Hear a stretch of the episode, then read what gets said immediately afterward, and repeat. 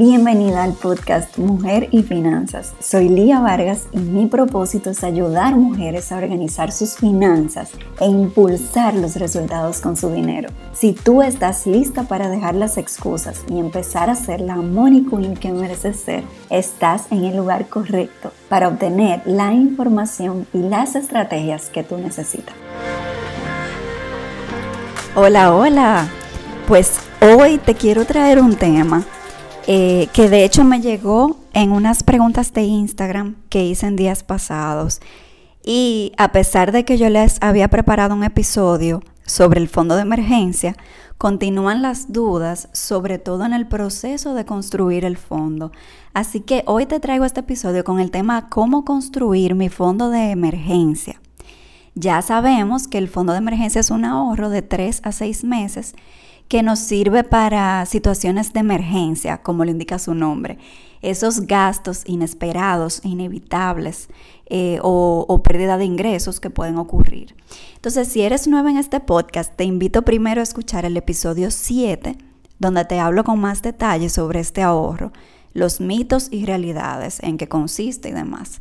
Pero hoy de lo que vamos a hablar más es de cómo hacerlo. Primero que nada te diré que si tú no tienes fondo de emergencia, le pongas mucho ojo a esto, porque este colchón es un respaldo que te brinda seguridad, te da paz y tranquilidad financiera. Así que el primer paso es eh, fijar como meta la construcción de tu fondo de emergencia. Y una meta tiene que tener unas características para tú poder enfocarte y lograrla. En el episodio 8 te hablo más sobre las metas, pero de todas formas te voy a explicar aquí un poquito, adaptando al tema que estamos tratando hoy. Una meta básicamente debe ser específica, medible, relevante, realizable y debe tener horizonte de tiempo. entonces vamos a aterrizar este concepto que te acabo de contar. Si yo necesito construir mi fondo de emergencia, lo primero que yo tengo que hacer para que sea específico es definir la cantidad de meses de gastos que yo voy a ahorrar. Puede ser entre 3 y 6 meses, o sea que digamos que yo para el mío fijo 4 meses. Ahora, también debo calcular cuántos son mis gastos al mes, o sea que que yo necesito para, para, cubrir mi vida durante un mes. Este número, cuando yo lo tenga claro, lo, lo multiplico por 4, porque dijimos que en mi caso voy a ahorrar un fondo de 4 meses. Ahora, lo que sigue es fijar una fecha para la cual yo quiero lograr mi fondo de emergencia. Vamos a decir que mi meta es lograrlo para dentro de 14 meses, por ejemplo.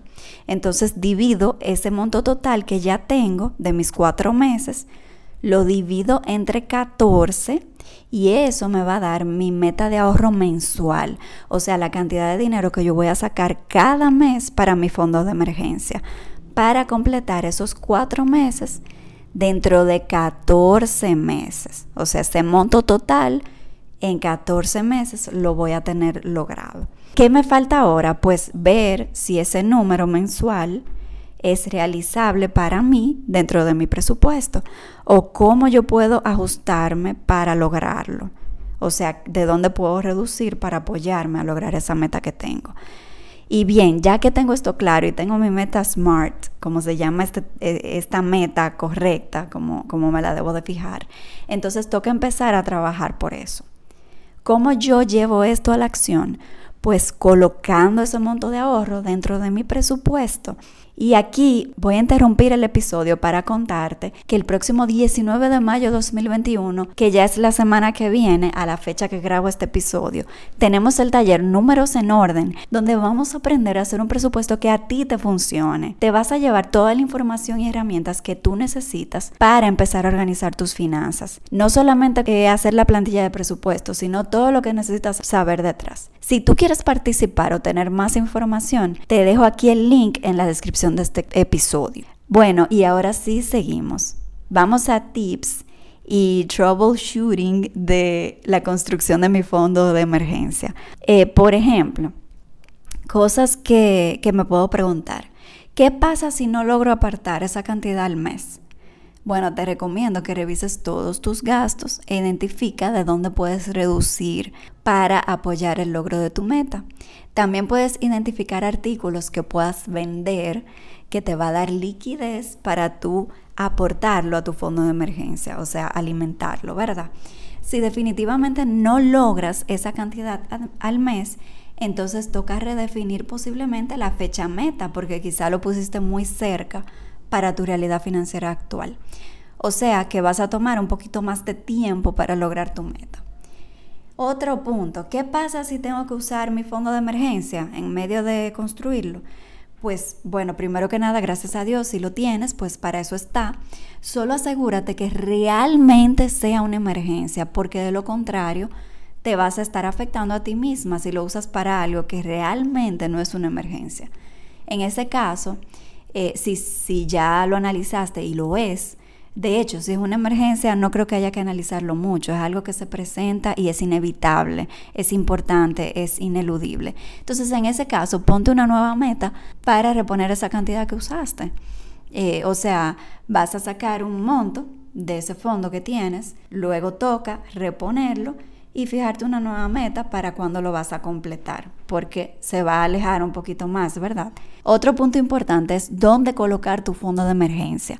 Lo más importante que tú debes saber es que el fondo debe estar líquido. O sea que tú puedes acceder a ese dinero cuando se presente la emergencia y tú lo necesites, sin tener que esperar que venza, sin tener que eh, salir a vender un instrumento, ¿verdad? Por eso lo más recomendable es que lo coloques en un fondo de inversión líquido importante. Ese fondo tú puedes retirar tu dinero cualquier día que lo necesites o en una cuenta de ahorros, que ahí está a la vista. Y en la medida de lo posible, automatiza ese ahorro para que se envíe automáticamente a otra cuenta, aparte, que tú destines para tu fondo de emergencia. Porque si lo mezclas con la cuenta de gastar, posiblemente termines gastando tu fondo de emergencia y eso es fatal para tus finanzas. Entonces, idealmente, si tú automatizas, ese, ese ahorro debe de salir de tu cuenta a la cuenta del fondo de emergencia desde que tú recibas tu ingreso. Tú sabes la fecha que más te conviene. Saca ese monto mensual que tú vas a sacar automatizado que se vaya a esa cuenta que tú definiste. Porque la idea es que tú te pagues a ti primero y evites este, este mito de ahorrar lo que queda. Porque si tú lo haces así, al final muchas veces no queda nada porque lo gastas en otra cosa. Entonces no caigas ahí en esa trampa. Para terminar, te diré algo muy, muy importante. Para tú lograr cualquier meta, incluyendo esta del fondo de emergencia, tú necesitas orden en tus finanzas.